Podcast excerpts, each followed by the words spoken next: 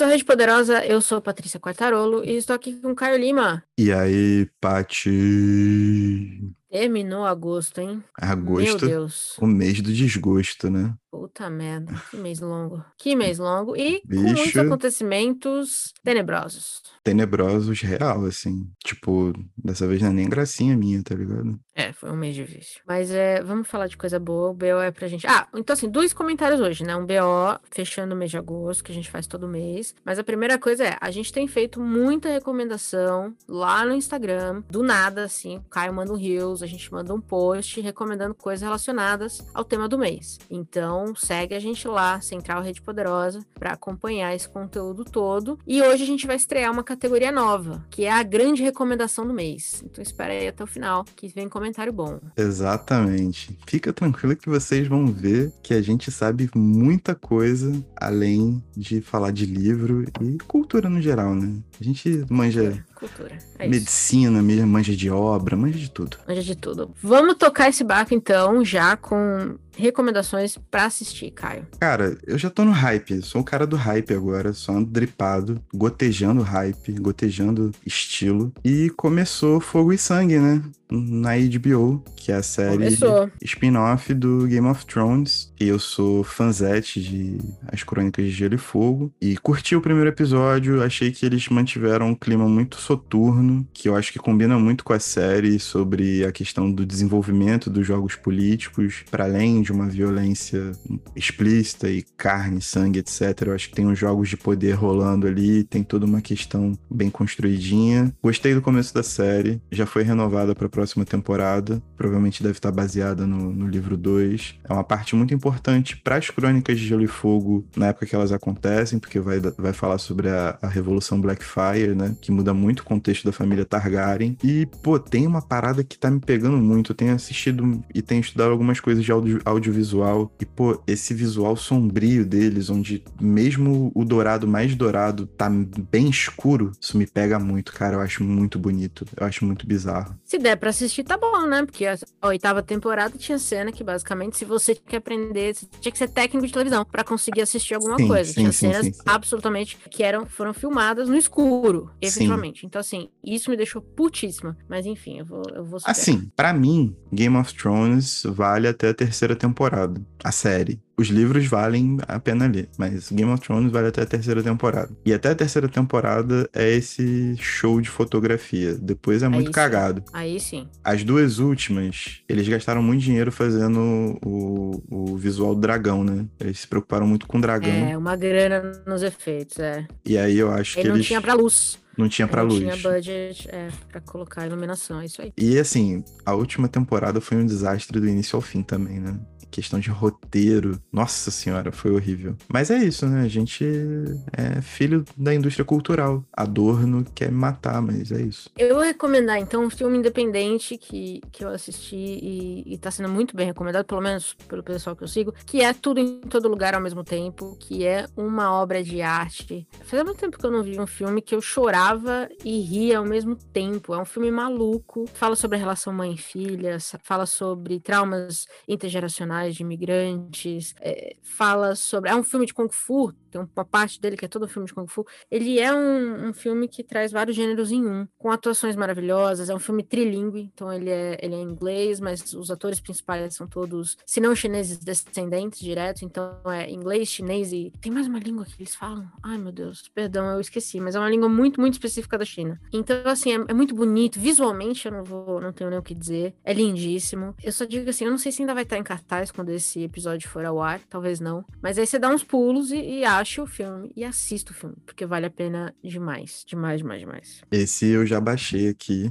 no método DSP, né? É isso aí. E... Independente. Exatamente. E tô só esperando dar um tempinho aqui eu parar de hypar muita coisa pra poder dar uma olhada, mas tá no, no meu radar tranquilamente. E minha segunda recomendação também é o hype. É o Sandman, que tá na Netflix. Quando eu era adolescente, meu tio colecionava quadrinhos, eu ficava muito na casa da minha avó, então eu li o Watchmen, li as melhores séries do Batman, do X-Men, Homem-Aranha e li Sandman também, sacou? Então fez muito minha cabeça quando eu era moleque. Descobri muito por acaso, descobri abrindo a Netflix que Sandman ia lançar, eu não acompanho muito blog, tava sem rede social, então não tava ligado. A minha surpresa foi muito grande e achei que a série é muito interessante pro modelo Netflix, sacou? Poderia ser melhor, mas o que a Netflix faz com séries, que é criar essa, esses pontos de clímax infinitos para a pessoa poder consumir ininterruptamente 10 episódios, ainda assim ela é bem construída, mano.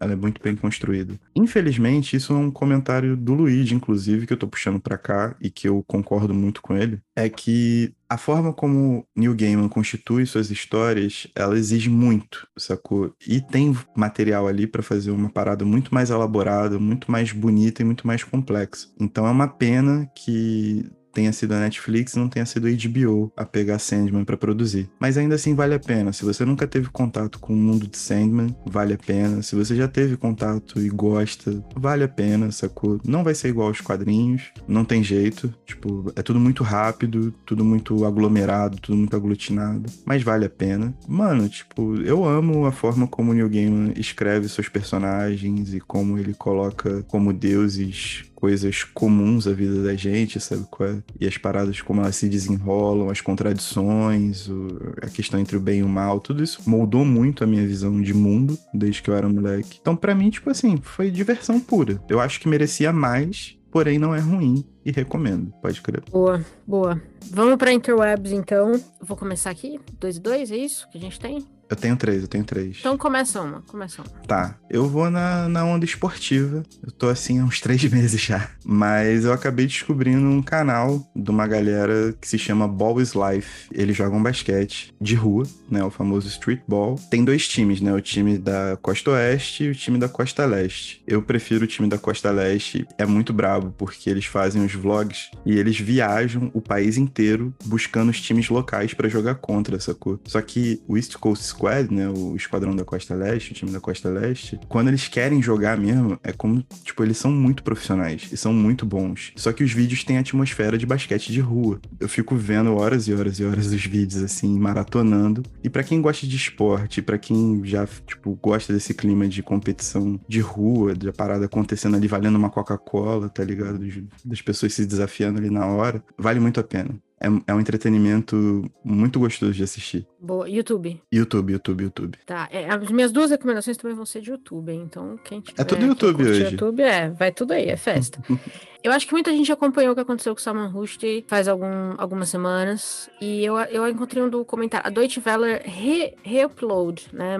Botou de novo no ar um documentário de 2018 deles sobre o Rushdie, que é escrevendo sobre a influência da morte. O documentário é todo em inglês, mas eu acho, se não me engano, tem, tem legenda. Ou você pode colocar aquelas legendas automáticas. E é, é uma entrevista com o Rushdie, contando como foi desde o começo, quando a fátua foi declarada, né? O, o susto inicial, o medo inicial inicial. E aí tem uns dados incríveis, do tipo, ele mudou, acho que um ano ele mudou 56 vezes de casa. Ele, ele criou um, um, vários nomes aleatórios para poder viajar, para poder continuar trabalhando. Ele tem uma biografia, inclusive, com, com um dos desses pseudônimos dele. E de novo, né? Saiu em 2018, quando todo mundo achou que as coisas já estavam um pouco mais calmas e, e, algumas semanas atrás ele foi de fato atacado e, e de uma forma brutal e, chegou, acho que se não me engano ele vai perder um olho, ele teve problemas de fala, enfim, deprimente viver nesse mundo. Mas é isso, o documentário eu acho que elucida muita coisa e mostra com clareza que todo mundo levou muito a sério essa fato, apesar de ter se acalmado nos últimos anos. É, vale muito a pena, vale muito a pena. É um documentário de 40 minutos, 50 minutos, então não é muito longo. Dá para compartilhar bem. E eu acho que é muito bom ouvir isso do próprio Rushdie, entendeu? Como foi estar do, do lado de lá da fátua, como era,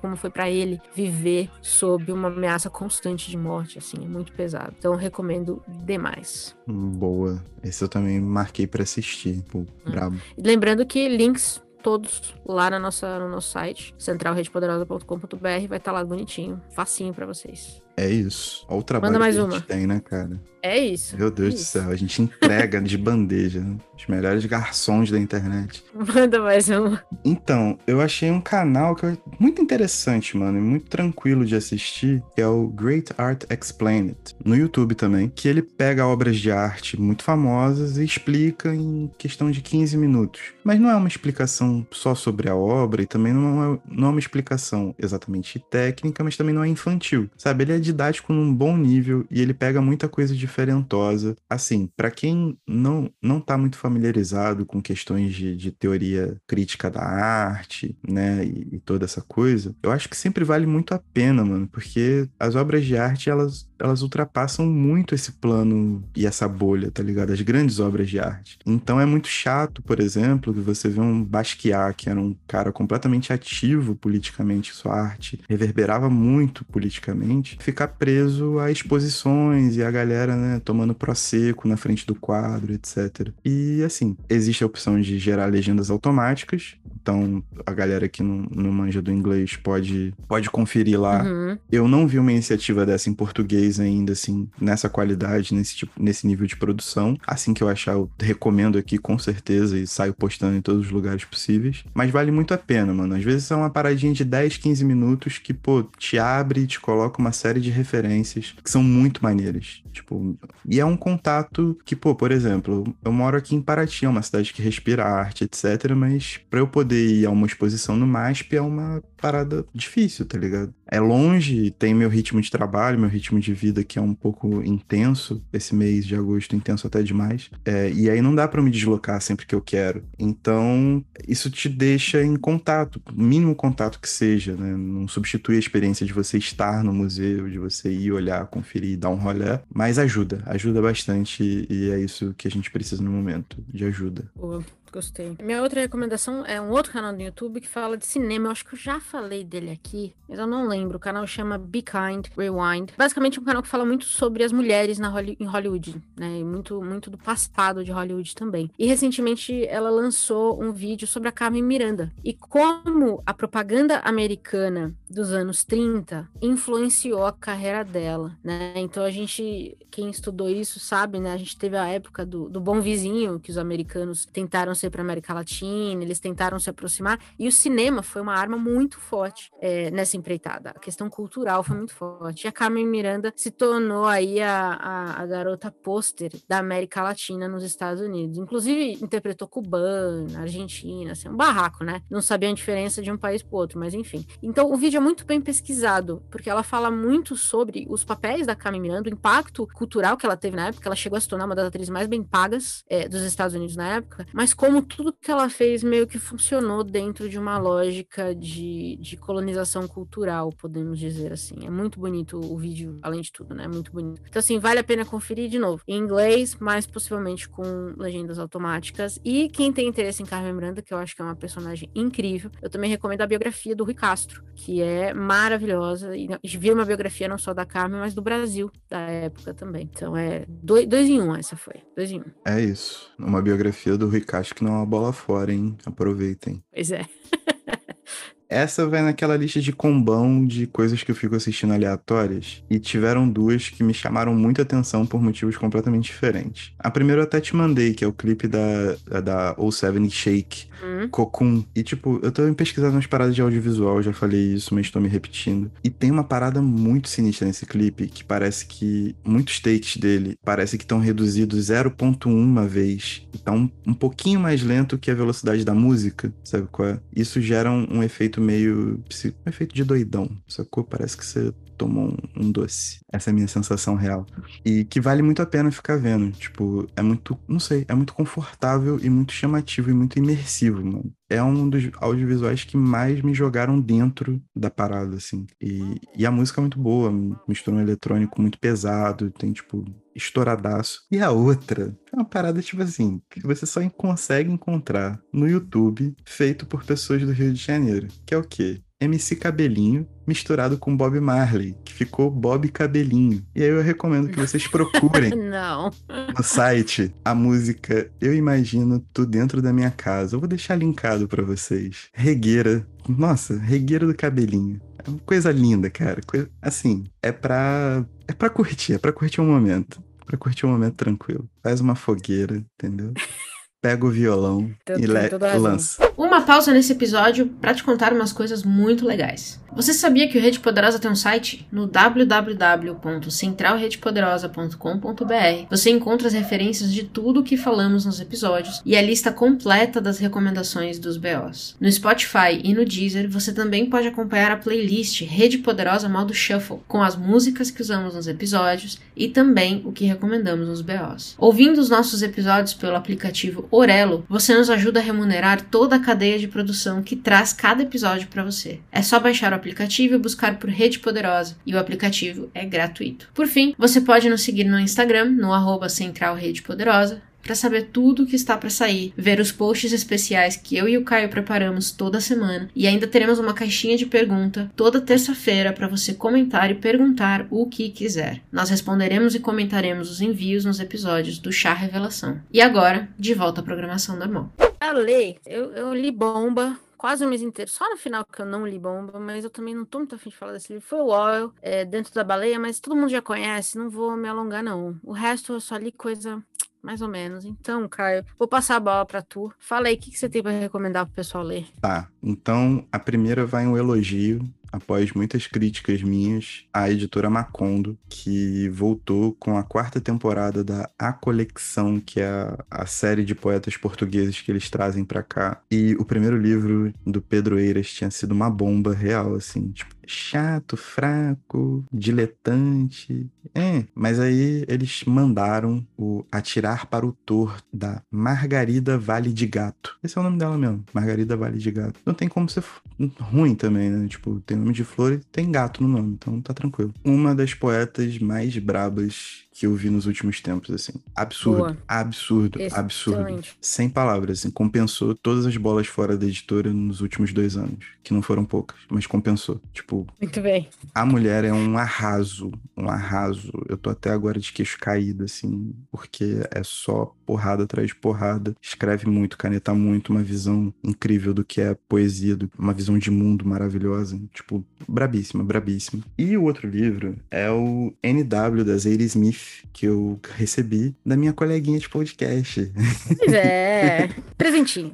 Isso, ganhei, ganhei presentinhos. Meus recebidos vêm de, de, de, pessoas muito próximas, ainda bem. E eu aproveitei, tipo, e tô lendo ele em, em conjunto, né? Tá sendo uma leitura muito prazerosa, sacou? Tá sendo um, um, um presente, assim, um duplo presente, né? Tipo, presente que veio de você, porque é um, é um bom livro, eu tô gostando muito. Mas aí tem uma questão muito relacionada à experiência de ler junto também. É, ler junto com uma pessoa, tá interessado, trocar ideia, que é uma coisa que eu nunca fiz muito, mas decidi fazer agora. Quer dizer, faço isso com você aqui pro podcast sempre, né? Digo no meu círculo paratiense. É, nunca tive muito. Sim, sim. Ter esse contato tá sendo muito maneiro, tá dando uma dimensão muito, muito maior pro livro, assim, dá um gás novo, etc.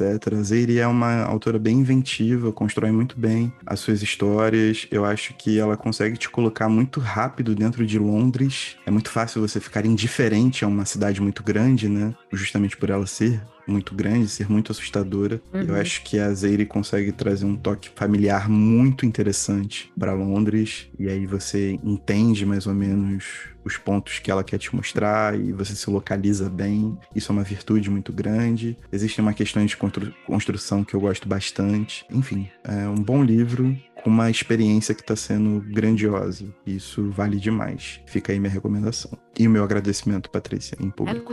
Eu ainda acho que NW é muito bom. Não foi, não, não, foi, não é publicado aqui já faz um tempo. Acho que tá voltando agora, mas acho que faz pelo menos 10 anos que Dentes Brancos não é republicado no Brasil. É, espero que isso seja resolvido em breve. É da série Boas Autoras, que por serem boas não são republicadas, né? Reeditadas. Inclusive, o meu primeiro lançamento é uma situação muito parecida, que é, vem aí, finalmente, depois de um milhão de anos, de novo uma reedição de As Vinhas da Ira de Steinbeck. Você que me mandou, inclusive, porque eu falo tanto desse homem aqui, eu já cansei de falar, e finalmente saiu uma edição nova. Realmente, cara, As Vinhas da Ira ser republicado aqui era uma parada que não, não era só merecemos, nós necessitamos, tá ligado? Eu acho que Steinbeck é um grande cara, muito importante para esclarecer um pouco o, o, meio de campo sobre o que foi os Estados Unidos da primeira metade do século XX, pode crer? Ele consegue fazer isso muito bem dentro do, do plano literário que a gente consegue alcançar. É muito bravo. E, fora isso, ele tem uma caneta nervosíssima, né? Ele escreve muito bem. Pois é fudido. Essa é a minha primeira recomendação de lançamento. O que, que você tem aí? O meu,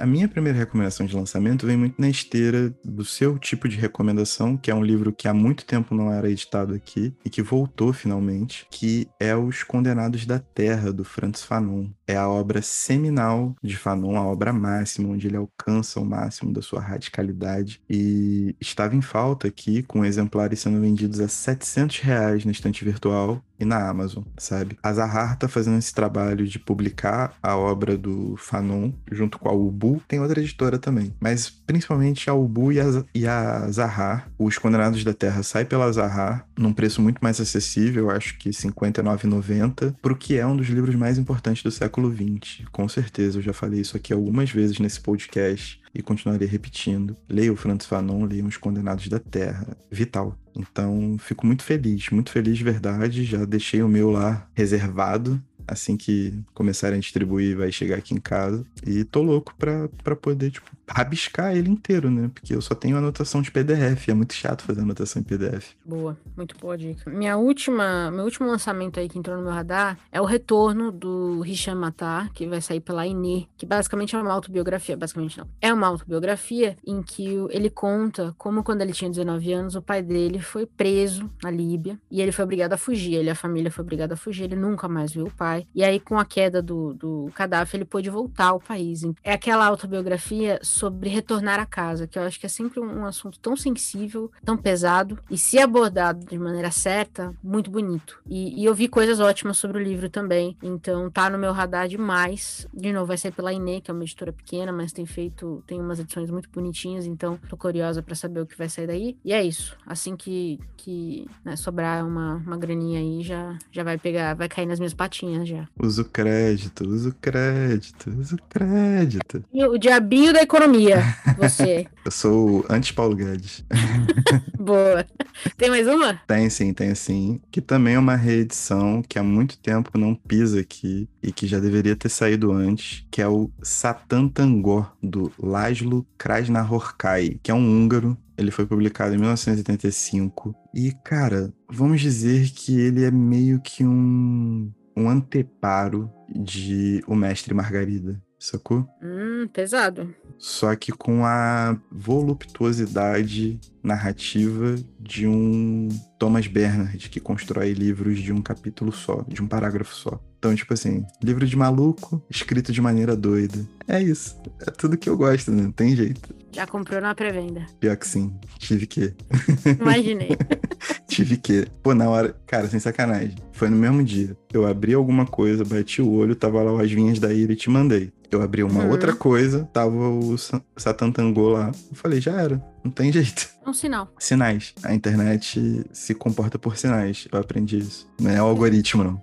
Pois é. Pois muito bem. Antes da gente fechar o episódio, vamos para nossa, então, nossa nova. Nossa nova que, categoria. É. Recomendação. A grande recomendação do mês. Grande recomendação do mês, né? Cara, a gente viveu uma situação muito pesada aqui em casa. E nós recebemos a visita de um ciclone. Literalmente, eu quase perdi minha casa e a gente teve que reformar muita coisa. Mas a gente conseguiu rapidamente graças aos meus conhecimentos sobre construção civil, né? E aí eu vim recomendar para vocês aqui as telhas Brasilite, são as telhas de melhor qualidade no mercado. São as que têm a maior rigidez e passaram por mais testes de resistência possível. Você pode ter certeza que seu telhado vai durar por muitos anos. E não é publi. É só não, que a gente é realmente use, usamos e aprovamos. Exatamente. A gente precisou usar, tipo, precisei usar quase 50 peças de telha. Então, tipo, é muita telha, né? E Nossa, é realmente testado. Realmente testado e aprovado. Depois teve um, um vendaval e a gente passou tranquilo, sacou? Então,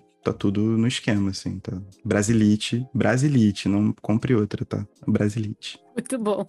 A minha recomendação no mês, cara, vai ser na esteira de um negócio que eu nem sabia que existia, que é a famosa. Agora eu sei que é super famosa e muita gente conhece, que é a grande, fofa herpes zoster. Acho que é assim que fala. Incrível, assim, ela chega do nada, ela se aconchega, ela fica. E aí eu, eu tive um caso disso na cara, que é ótimo também, foi maravilhoso. Você não tem nem como disfarçar, não tem o que fazer. E aí a minha recomendação do mês é a Dermacerium, que é uma pomada da Cristália, né, o laboratório. Não sei como é feita, eu sei que ela tem prata, eu sei que é um negócio incrível, eu sei que funciona. Então só vim aqui agradecer a Cristália, o laboratório Cristália, pela, pela graça alcançada de ter superado as ostras esse mês, porque realmente, puta que pariu. Meu é Deus. É isso, e se você quiser um dia ficar estressado ao ponto de desenvolver herpes zoster, você já tem a cura. Olha que lindo isso, né? Bonito quando a gente chega na cura, né? É sempre um momento bonito. É, mas é uma parada que a gente vem reforçando muito na série sobre o outono da Idade Média, né? Tipo, você tem que passar por um caminho de penitência, de,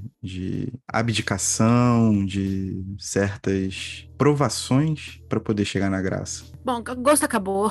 Graças a Deus, se você chegou até o final desse episódio, muito obrigado. Ouve a nossa playlist para ouvir as músicas que a gente andou escutando esse mês. Rede Poderosa modo shuffle. Na verdade, até, bom, a gente tem dado uma, um tomzinho nela de, de. Ela tá meio. Como é que chama? Ela tá meio mudando de forma, né? Ela muda os nomes. A gente. Basicamente, a gente faz o que a gente quer com a playlist. Mas é isso aí. Tá, tudo que a gente tá ouvindo tá lá. E também as, as músicas que a gente usa nos episódios. Que vem aí da grande, do grande cabeça de Caio Lima, que acha as coisas mais insanas nesse mundo na internet. Tá tudo lá também. Exatamente. Vocês não sabem o inferno que é minha página de recomendados em qualquer plataforma de streaming. Imagina. pois muito bem, Caio. Fechamos agosto. Temos o episódio? Temos o episódio. E tchau. Tchau.